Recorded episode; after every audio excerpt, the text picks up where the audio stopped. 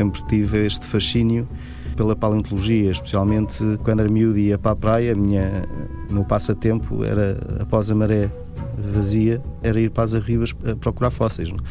Na altura era-me um pouco indiferente se apanhava um osso dinossauro ou não, não era o meu intuito, mas era exatamente olhar para os fósseis numa forma de, de apreciar a diversidade, ou seja, não era o fóssil em si, mas era já aquelas questões como é que eles vêm aqui parar, não é?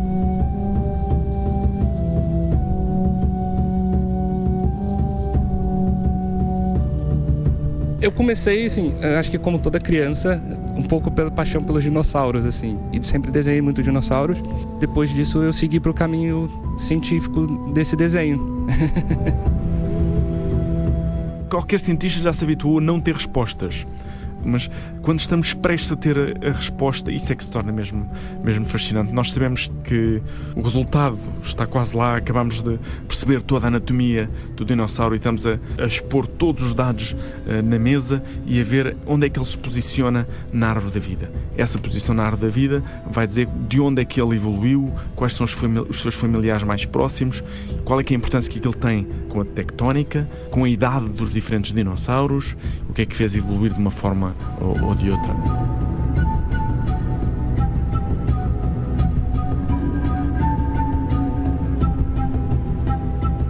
Há coisas realmente fascinantes. Desde dinossauros com penas, dinossauros que eram carnívoros e passaram a herbívoros, o próprio tamanho, havia dinossauros absolutamente gigantescos, como é que eles conseguiam sobreviver e viver com todo aquele peso, com todas aquelas necessidades alimentares que eles tinham. O que é que fez os dinossauros uh, extinguirem? E às vezes perguntas tão simples como: quantos dinossauros existiram? Nós não sabemos. Nós não sabemos quantos dinossauros existiam em Portugal sequer.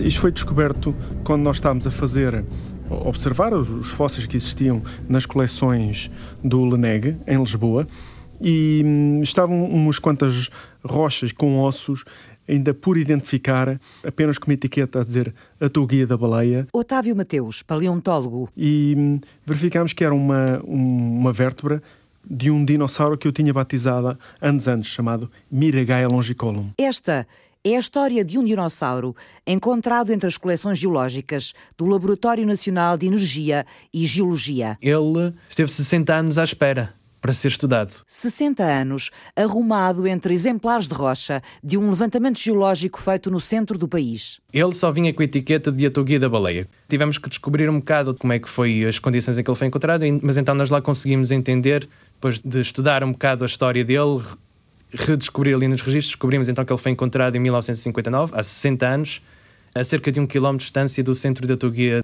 da Baleia, por José Bizevski, um dos grandes geólogos e paleontólogos da história portuguesa. A nova matéria-prima alimentou o mestrado de Francisco Costa. E depois também estava misturado com ossos de um outro dinossauro, uma outra espécie de dinossauro mais coraçado, mais como um tanque, um anquilossauro. Estavam misturadas com este e nós tivemos que separar entender o que é que eram ossos de um, o que é que eram ossos do outro, separá-los. O anquilossauro é muito conhecido também, é aquele que tem a carapaça e tem aquela, uh, parece uma bola na ponta da cauda. Exatamente, exatamente. Partes desse dinossauro estavam realmente misturadas com as deste novo indivíduo que nós escrevemos. Eis a vida de um jovem paleontólogo durante dois anos, entre Francisco... Setembro de 2015 até setembro de 2017. Entre 2015 e 2017.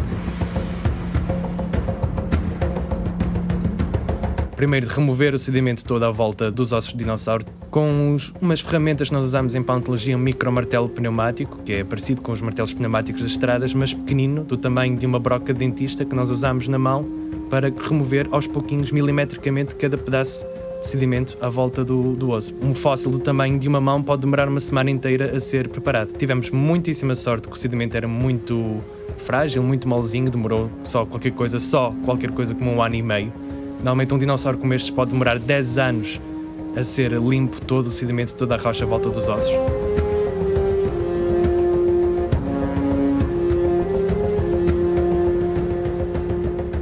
Pode um osso estar partido metade para um lado e metade para o outro e nós podemos colá-las, desde que estejam os encaixes uh, inteiros de um lado ao outro, ou pode também reconstruir, mas eu tento evitar reconstruir neste caso. Mas neste caso também não foi necessário muito, como a parte dos ossos nós encontrávamos estavam em boas condições e bem, bem preservados. Mas sim, é preciso, é preciso colar, se tiverem os vários pedacinhos partidos, é preciso colá-los, é preciso consolidá-los com umas colas líquidas consolidantes que nós cobrimos os ossos para eles ficarem fortes, para conseguirem resistir aos anos, décadas ou séculos mesmo de estarem expostos. Nós queremos preservá-lo, mesmo não queremos simplesmente tirá-lo e depois de algum tempo ele já se perdeu, já está estragado outra vez.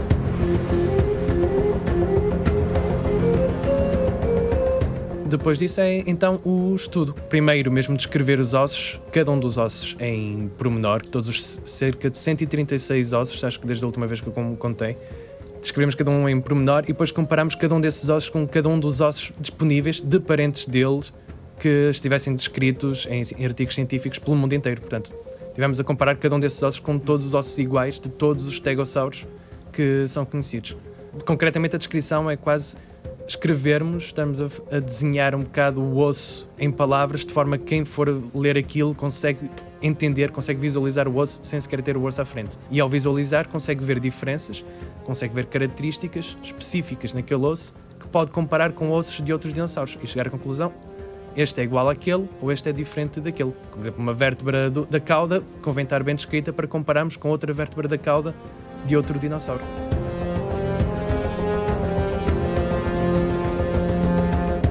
São literalmente os ossos do ofício. Repare, é praticamente tudo o que nós temos, são os ossos. Toda a informação que nós vamos tirar, ou quase toda, é a partir daí. E consegue-se tirar muita informação com os ossos, como é que ele vivia, qual é que era a sua posição uh, de vida, como é que ele se, mexia e uh, qual é que era o percurso evolutivo que ele teve relativamente a todos os outros dinossauros.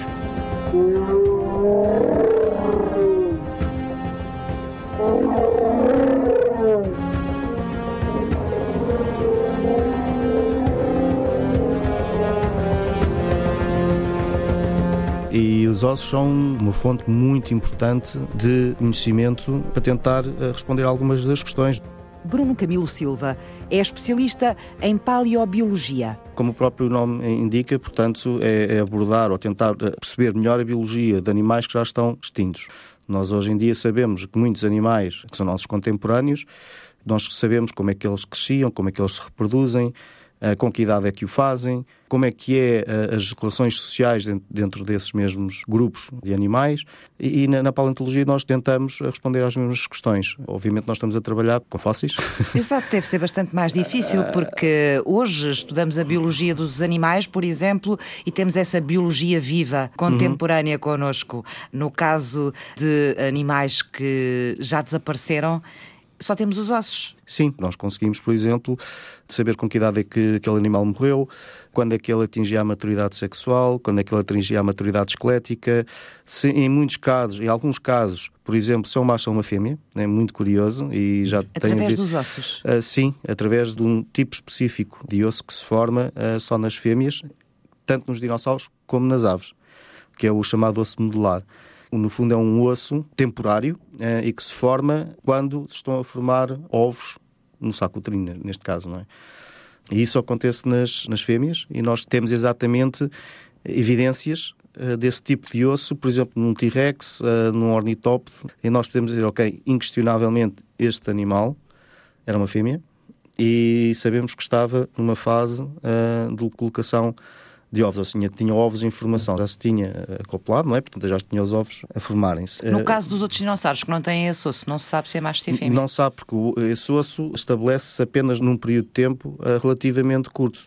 Ou hum. seja, quando está a haver a gestação, portanto, a formação do osso. E depois desaparece. Aqui, exatamente. Porquê? Porque serve como uma reserva de cálcio, uh, hidroxiapatite e, e outros componentes que vão transitar para o osso. Ou seja, é uma reserva que tem para formar o osso, o, o ovo, peço desculpa. Mas como é uma, uma, coisa que dura tão pouco tempo, que é, é, relativamente raro encontrar. Quando o animal morreu, não estava a processar uh, esse tipo de osso. Portanto, estava-me a dar esse exemplo como exemplo de como é que através de, destes fósseis, dos uhum. ossos, é possível chegar à biologia dos animais, não é? De qualquer maneira, imagino que seja bastante mais difícil. É difícil, bom, por várias razões. A primeira, o osso tem que estar relativamente bem preservado para quando nós fazemos um corte histológico e o pomos, portanto, numa, numa lâmina delgada para ver um, um microscópio de luz polarizada, o osso tem que estar bem preservado. Bruno Camilo Silva estuda a biologia dos vertebrados já extintos. no Laboratório de Paleontologia e Paleoecologia da Sociedade de História Natural, que o investigador coordena em Torres Vedras. Se houver uma boa preservação, como é o caso destes dinossauros aqui de, de Portugal, que preservam relativamente bem, somente esta zona aqui do, do, da, da bacia lusitânica, do Jurássico Superior da bacia lusitânica, nós conseguimos ver coisas fantásticas como células sanguíneas, uh, os osteócitos, as células que estavam a colocar, a depositar osso, elas ficam eh, fixas num determinado sítio e estabelecem uma, uma, rede, que são as chamadas canalículi, comunicam entre elas, para quê? Para a manutenção do próprio osso, e nós temos esse espaço lá preservado, inclusive conseguimos ver todas essas pequenas ramificações. Conseguimos ver como é que um dinossauro crescia, porque no fundo acaba por ser um pouco como os, os troncos das árvores, não é? Portanto, os anéis de crescimento.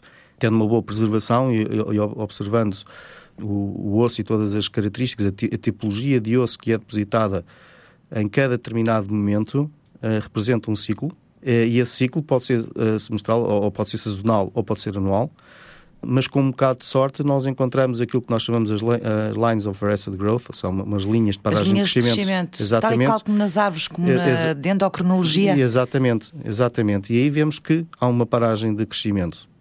Porquê? Porque o osso que se deposita é completamente acelular, ou seja, não existem células sanguíneas a criar novos canais vasculares ou sequer a reabsorção do osso porque o osso cresce por posição. Sim. Então sabem quando é que ele chega adulto, é isso? Sabemos quando eles chegam uh, adultos. O difícil é encontrar dinossauros completamente adultos. Ah, é? Eh, eh, sim, em muitos casos é.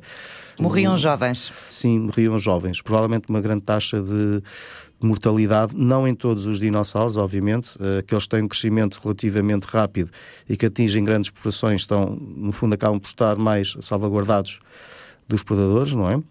Uh, mas aqueles mais pequenos, sim, em, em muitos casos é difícil encontrar uh, aqueles caracteres histológicos uh, precisos que nos dizem, ok, este animal era um animal completamente adulto, ou, ou até em alguns casos não seria mesmo senescente. Um, não seria o quê? Senescente, não era velho, ah. por assim dizer.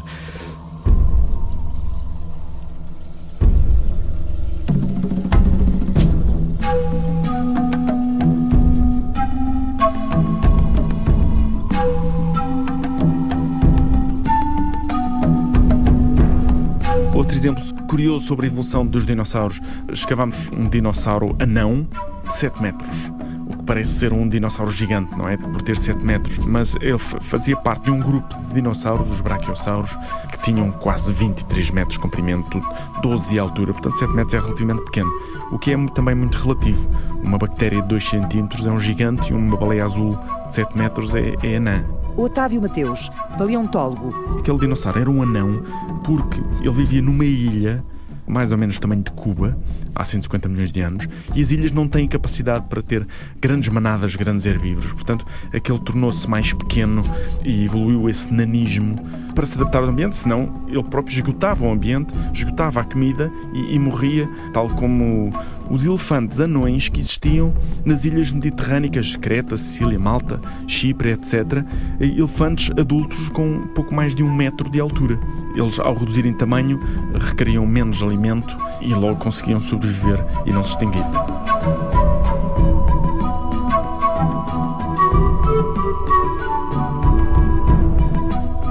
Para que serve a paleoarte? É uma forma de, de transmitir todas aquelas horas de pesquisa numa imagem.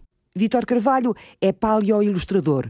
Qual é a diferença entre desenhar e desenhar ciência? É bem diferente nesse caso. Claro que existe a parte artística, de composição, cores, tudo isso tá, é intrínseco ao desenho, mas como o desenho científico ele tem como por base passar informações para o público, ele é um componente de divulgação visual, então, dependendo do que você quer passar, existe um, meio que um método né, para se chegar a um resultado. Muitas vezes também, quando você tem um desenho que você quer passar muitas informações, você simplifica o desenho, remove aquele ruído dele para que a informação seja mais acessível pelo público. Então, isso é uma diferença, é uma preocupação que se tem que no desenho às vezes não tem, né? É uma coisa, o desenho artístico às vezes é muito mais livre Né? E nisso eu acho que tira um, um pouco da parte de criação mas isso vai muito de cada artista. Por exemplo, isso é uma coisa que eu gosto muito, então eu não me incomodo.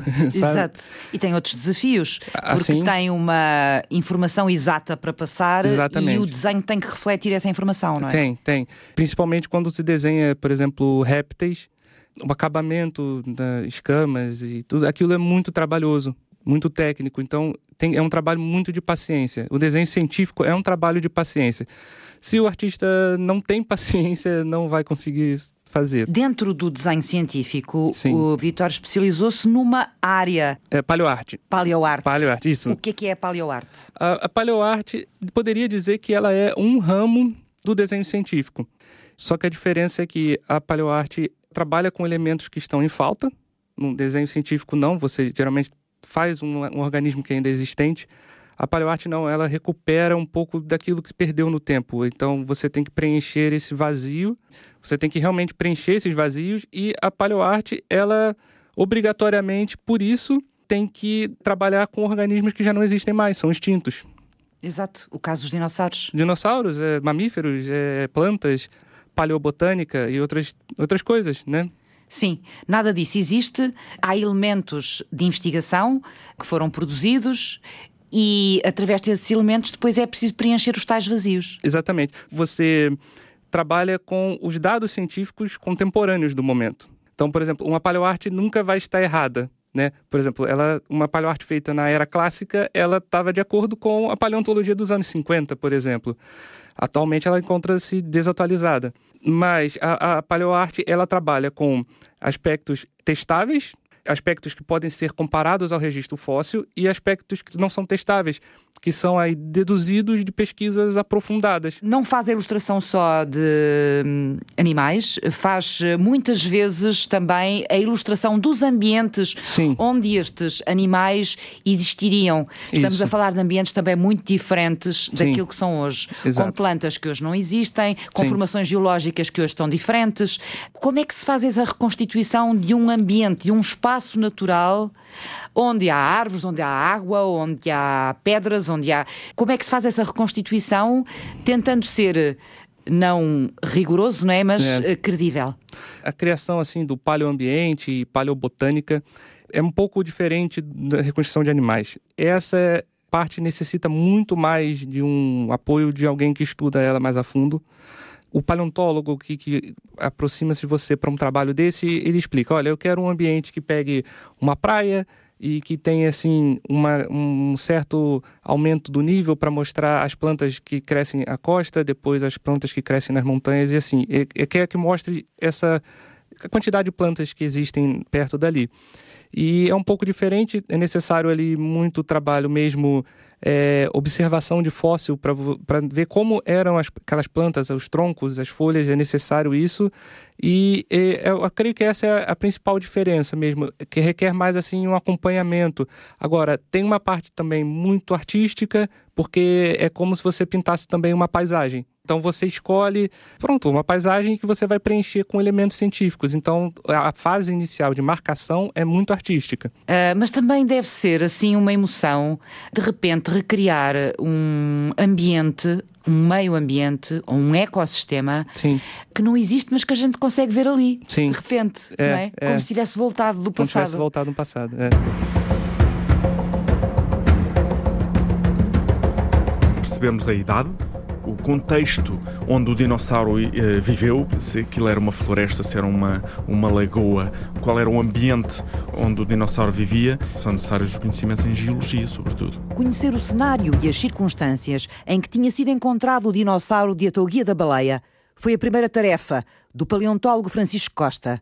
E a investigação começava nas rochas nos pedaços de pedra depositados há 60 anos no Laboratório Nacional de Energia e Geologia, em Lisboa. É uma das coisas mais importantes em paleontologia para entendermos o contexto temporal e ecológico em que um dinossauro estava. O dinossauro do Leneg, que Francisco está a acabar de reconstituir, ao fim de quatro anos de trabalho, é o segundo dinossauro encontrado em Portugal do género Miragaia. Este género faz parte do grupo dos famosos stegossauros, animais de placas no dorso e ameaçadores espinhos na cauda.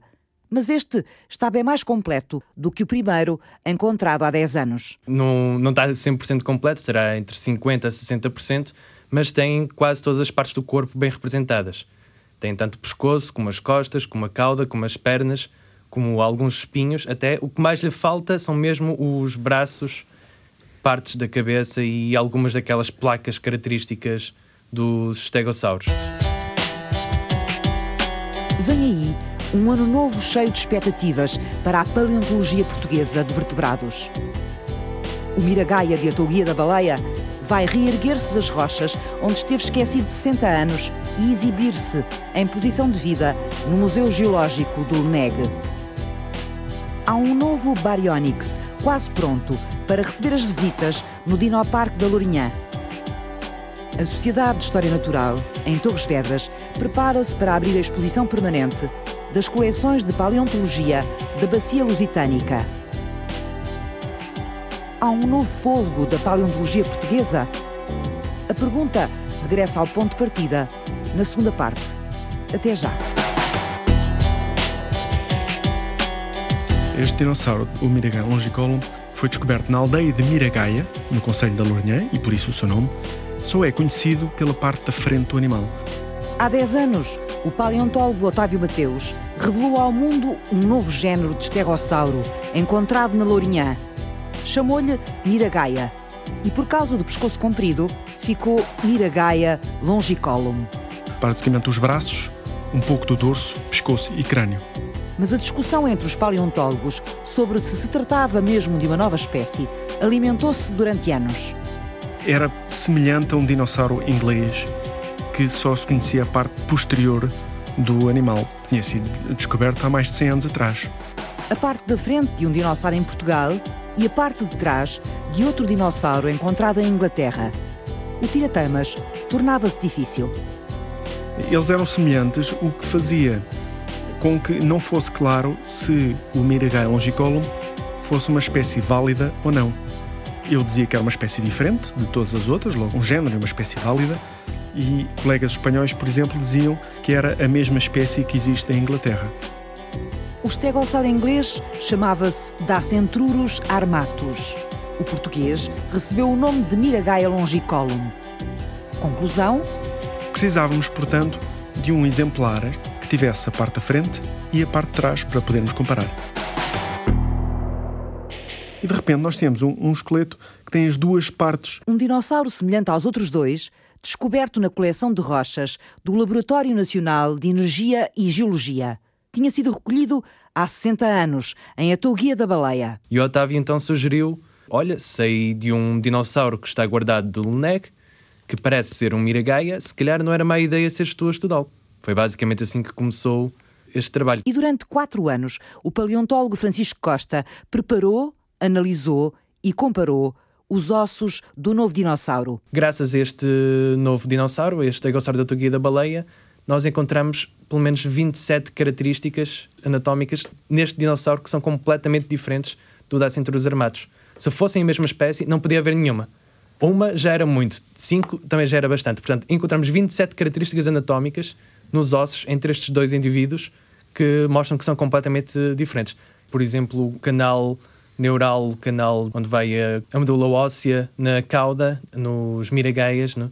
é muitíssimo estreita. É qualquer coisa como um terço do tamanho do corpo da vértebra da cauda, em toda a cauda. Enquanto que em Dacentrurus esse canal é tão grande como o resto do, do corpo vertebral da, da cauda. Há ali alguma diferença. Outra coisa, os processos transversos, que é uns pontos de encaixe nas vértebras onde se encaixam os, os músculos e os tendões, Miragaia tem muitíssimos mais do que, do que Dacentrurus. Dacentrurus na cauda só tem mesmo na base da cauda, enquanto que Miragaia tem mesmo até à ponta da cauda. Tem pontos de encaixe para músculos e tendões até mesmo à ponta da cauda, que só por isso já revela provavelmente algumas características diferentes na maneira como ele utilizava a cauda. Se calhar conseguia ter mais carga ao utilizar a cauda.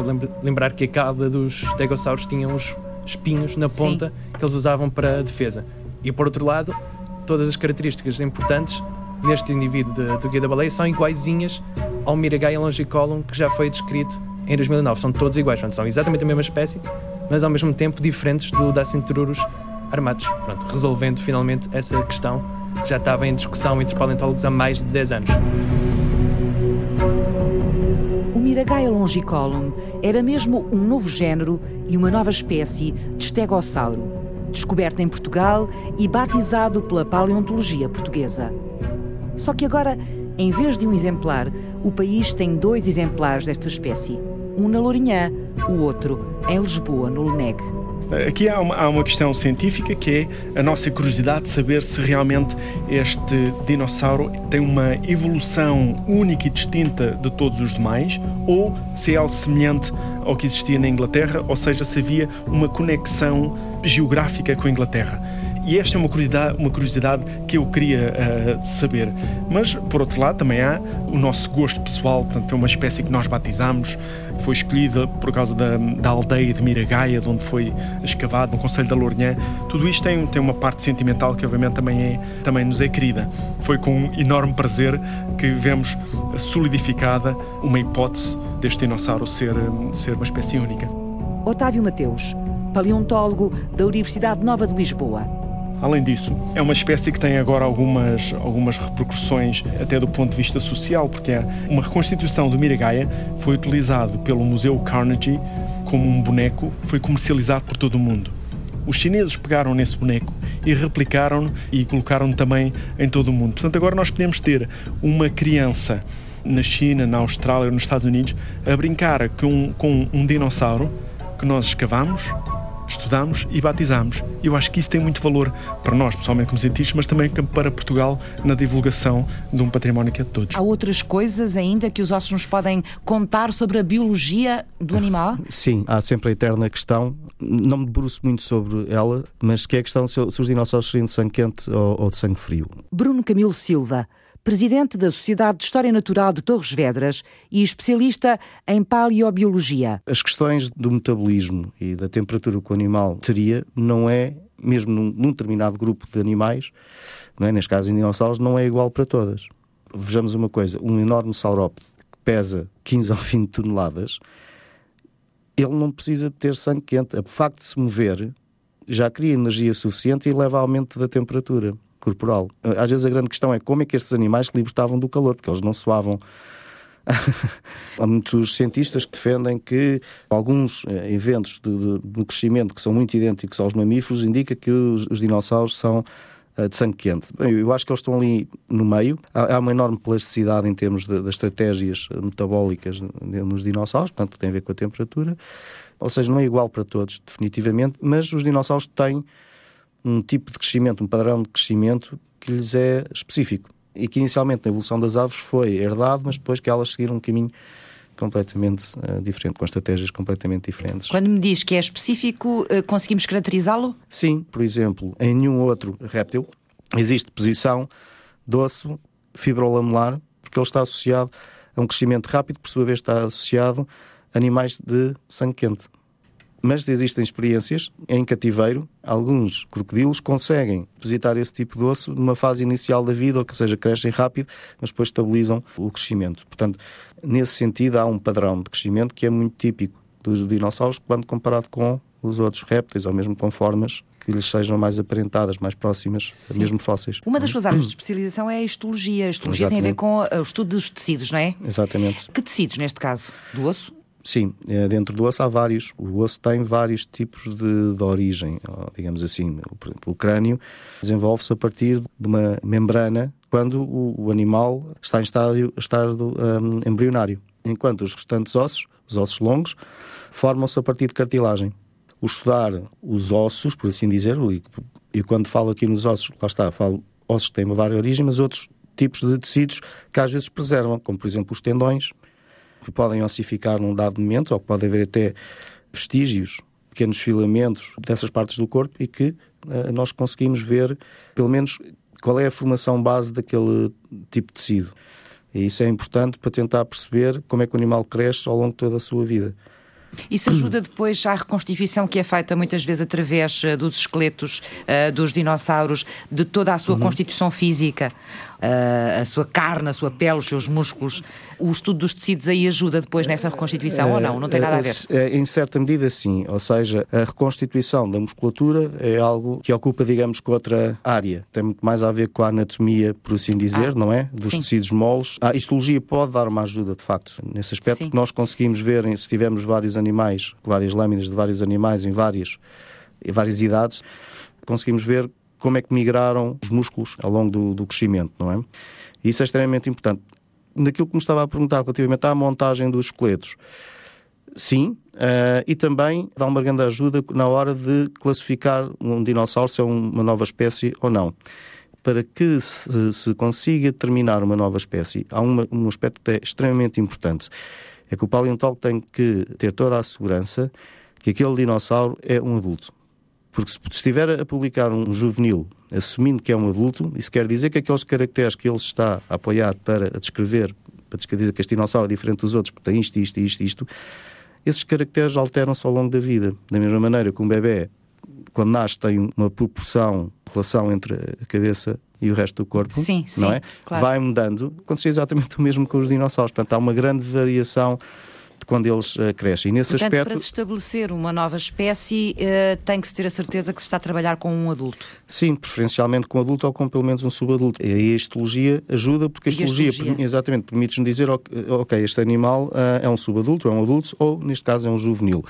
E então, se é um juvenil, eventualmente há aqui um, um problema. Vamos imaginar, por exemplo, uhum. um dinossauro.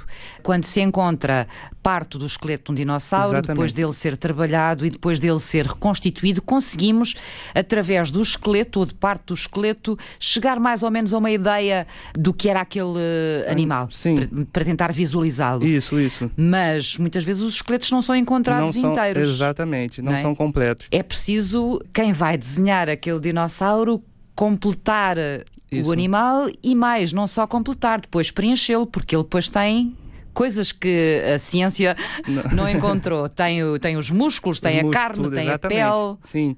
Existe uma ideia um pouco errada de quem consome esse, a paleoarte que o objetivo da paleoarte seria fazer um trabalho preciso. Mas isso não é verdade a paleoarte ela vai fazer um trabalho credível. Vitor Carvalho, paleoartista. Ela vai ser sempre isso. É, tem essa parte testável e não a parte que é um pouco também é, especulativa também.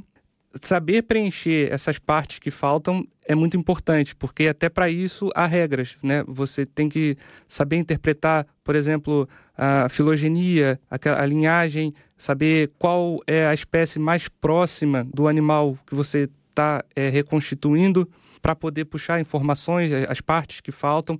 Você também tem que saber puxar informações, por exemplo, dos arcossauros vivos, que são atualmente nós temos os répteis, nós temos os crocodilos e as aves você tem que saber puxar desses as partes que cada um tem, que são homólogas deles, músculos, por exemplo, e quais deles você pode introduzir ao animal que você está reconstituindo. Mas isso obriga-o também a estudar. Quando vai desenhar Sim. um animal novo que tem que reconstituir, ele Sim. não existe. Sim. Tem essa comparação com estes animais de que me estava a falar atuais, tem a informação que foi desenvolvida, tem provavelmente parte dos ossos desse animal, Sim. mas tem que estudar sobre o assunto ou não? Tem. Sim, tem que por um tempo, entender um pouco de comportamento animal, uh, um pouco de anatomia e principalmente o jargão científico, porque é necessário muita leitura de artigos antes de qualquer coisa. A primeira etapa da paleoarte é muita pesquisa. Antes de começar qualquer esboço num papel, muita pesquisa, muita pesquisa. E depois existe uma parte que se chama projeção ortográfica, que é você gerar aquela, pegar toda aquela informação e gerar aquele animal em vários pontos de vista para num esqueleto você gerar ele de frente, de lado, de cima, em uma posição três quartos para você ter uma noção tridimensional daquilo. Portanto, tem que, que, que o ter visto de, de vários ângulos. Vários ângulos. Isso é o segundo passo. Esse é o segundo passo. E depois? E depois aí sim re, é, começar mesmo a reconstituição, pegar toda aquela informação que você puxou da parte de musculatura, a parte óssea e jogar mesmo para o trabalho que seria artístico. O Vítor tem trabalhado quer para o Museu da Lourinhã, quer também para a Sociedade de História Natural. Sim, é... em Torres Vedras, não é? Isso. Esse trabalho de ilustração é feito em conjunto com o cientista, ou seja, vocês vão conversando sobre as coisas, Vamos. vai mostrando os seus rascunhos. Como é que se dá esta, esta troca entre o cientista e o ilustrador de ciência? Por exemplo, agora houve um dinossauro que foi descoberto há alguns anos já no Cabo Espichel, e ele vai ser exposto futuramente no Museu de Lourinhã, então eu estou fazendo a reconstituição desse dinossauro agora. E o feedback dos paleontólogos é muito importante, porque há coisas que já entram um conhecimento muito específico mesmo, que aí é necessário uma formação deles mesmo. Sim, mas faz perguntas aos uh, paleontólogos Sim. sobre estas questões, Faço, coisas faço. específicas que precisa de saber, por Sim. exemplo, sobre este dinossauro que está agora a reconstituir. Sim, sim. Além de fazer as perguntas, é, às vezes é necessário também um contato direto com o, o fóssil em si. Às vezes nem o desenho é suficiente. Precisa-se de uma, uma outra visualização. Então, olhar para o fóssil pode lhe dar que tipo de informações ou de que ideias para o seu trabalho? Principalmente proporções dos ossos e, e essas coisas. Assim, é mais uma questão mesmo de conseguir visualizar a parte anatômica mesmo. Isso é muito importante. Por exemplo, às vezes eu faço um esboço e os próprios paleontólogos, eu mando o esboço e eles me enviam, às vezes, com muitas é, correções, assim. E às vezes é necessário, por exemplo, um pale- paleontólogo ainda especializado em, em, por exemplo, crocodilos primitivos. Não basta ser só dinossauros. Precisa ainda ser de uma área dentro da paleontologia que tem mais conhecimento para falar, olha, isso aqui não é assim. Né? O focinho, por exemplo, por se dizer, é mais estreito, ou é, os osteodermes são diferentes e coisas assim. Portanto, vai buscar muitas informações a várias pessoas, a várias áreas diferentes, com especialidades diferentes, para Sim. poder chegar a um projeto final. Sim. Isto pode demorar quanto tempo, Vitor? Olha, pode levar, creio que uma reconstrução levaria no mínimo um mês e meio, dois meses, isso assim, de um animal. Depende muito do quanto você quer se aprofundar naquele animal. Um mês e meio a trabalhar nele todos os dias? É, algumas horas. Por exemplo, este Baryonyx, né? do cabo especial, que vai ser exposto eh, Lourinhã, na Lourinhã. Está a trabalhar nele há quanto tempo? já tem mais de um mês já. Já tem mais de um mês, porque ele eu fiz uma reconstituição mais profunda, desde a parte óssea, reconstruí praticamente os principais grupos musculares dele, um a um. E agora eu estou na fase final, que é mesmo a parte do tecido mole, tegumento e pele, escamas e pronto. São muitos pormenores. Pormenores que farão as nossas delícias quando, daqui a alguns meses, o Museu da Lourinhã espalhar pelo mundo a imagem do Baryonyx, como se tivesse sido fotografado ontem, e expuser, no Dinoparque, mais um tesouro da paleontologia nacional. Pouco depois, o público terá encontro marcado com o Miragaia de Atoguia da Baleia, no Museu Geológico do Leneg, em Lisboa.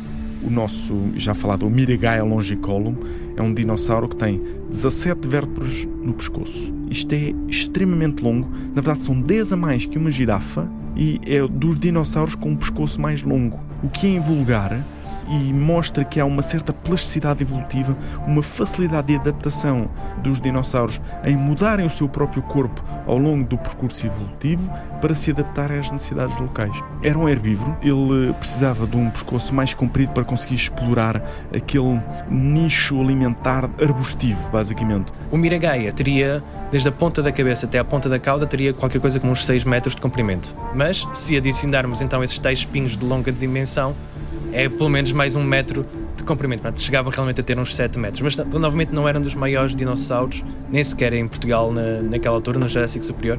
Tínhamos dinossauros muitíssimo maiores na altura. Grandes saurópodes, aqueles dinossauros de pescoço e cauda comprida, que comiam das copas das árvores muito mais altas e Miragaia tinha um pescoço comprido que ele provavelmente usaria para conseguir comer em altura partes que os outros dinossauros de maior dimensão não conseguiam comer. Teria os espinhos compridos, não era por acaso. Com o Miragaia e com, com os outros estava a viver, por exemplo, o Torvosaurus gurney, que foi o maior predador terrestre, o maior dinossauro carnívoro do Jurássico, que foi encontrado também na Lourinhã, na formação da Lourinhã. Esse era mesmo um dos maiores dinossauros, quase do tamanho de um T-Rex, viveu 80 milhões de anos antes do T-Rex, portanto, não era por acaso que Miragaia tinha os espinhos tão compridos, realmente ele tinha que se defender de grandes, alguns dos maiores dinossauros carnívoros predadores que jamais existiram. O estudo que confirma a nova espécie de estegossauro encontrada em Portugal foi publicado agora na revista científica PLOS ONE. Traz certezas novas aos paleontólogos e, em cima dessas certezas, muitas perguntas novas também. Nós temos ainda uma série de questões ainda por resolver. Damos uma resposta, mas levantamos muitas questões. E algumas são os espécimes que encontramos no resto do país e em Espanha são de que espécie exatamente? São do Miragaia? São do género Miragaia? São do género Acentrurus? Porquê que os Miragaia desenvolveram aquele pescoço tão comprido? Foi por causa da, da competição com os dinossauros saurópodes? Há alguma diferença ao longo do tempo, à medida que os milhões de anos avançam, alguma evolução de um tipo de Miragaia para outro tipo de Miragaia? Quais são os outros animais que existem à volta deste Miragaia longicolum? Miragaia longicolum passa a ser já uma das espécies de estegossauros mais completas do mundo. Não só isso, Miragaia longicolum é a espécie mais completa encontrada em Portugal. De todas as espécies de dinossauros, é a espécie mais completa encontrada em Portugal. Fizeram este programa Otávio Mateus. Como dizia o, o Confúcio, descobre uma profissão Costa e não tens de trabalhar um único dia da tua vida. Francisco Costa. Neste momento estou no LNEG a acabar de completar todos os ossos que lhe faltam para montá-lo em posição de vida no Museu Geológico de Lisboa. Bruno Camilo Silva. Curiosamente, a minha base até foi uh, um salto da, da arqueologia para uh, a paleontologia, especialmente a paleontologia de vertebrados em Torres Vedras. Vitor Carvalho. Gosto muito desse que eu estou fazendo agora, o Baryonyx. Sempre foi um dos meus favoritos, então eu estou gostando muito de trabalhar com ele. O Baryonyx é um dos meus favoritos, ao contrário de muita gente que a maioria sempre é o T-Rex, né? Francisca Alves fez o apoio à produção. Paulo Ramos cuidou da pós-produção áudio. Eduardo Amaio realizou e apresentou. E agora vamos ficar todos ansiosos à espera de conhecer o novo Miragaia Longicolum quando ele estiver exposto daqui a uns meses. Sim, sim, e espero que gostem.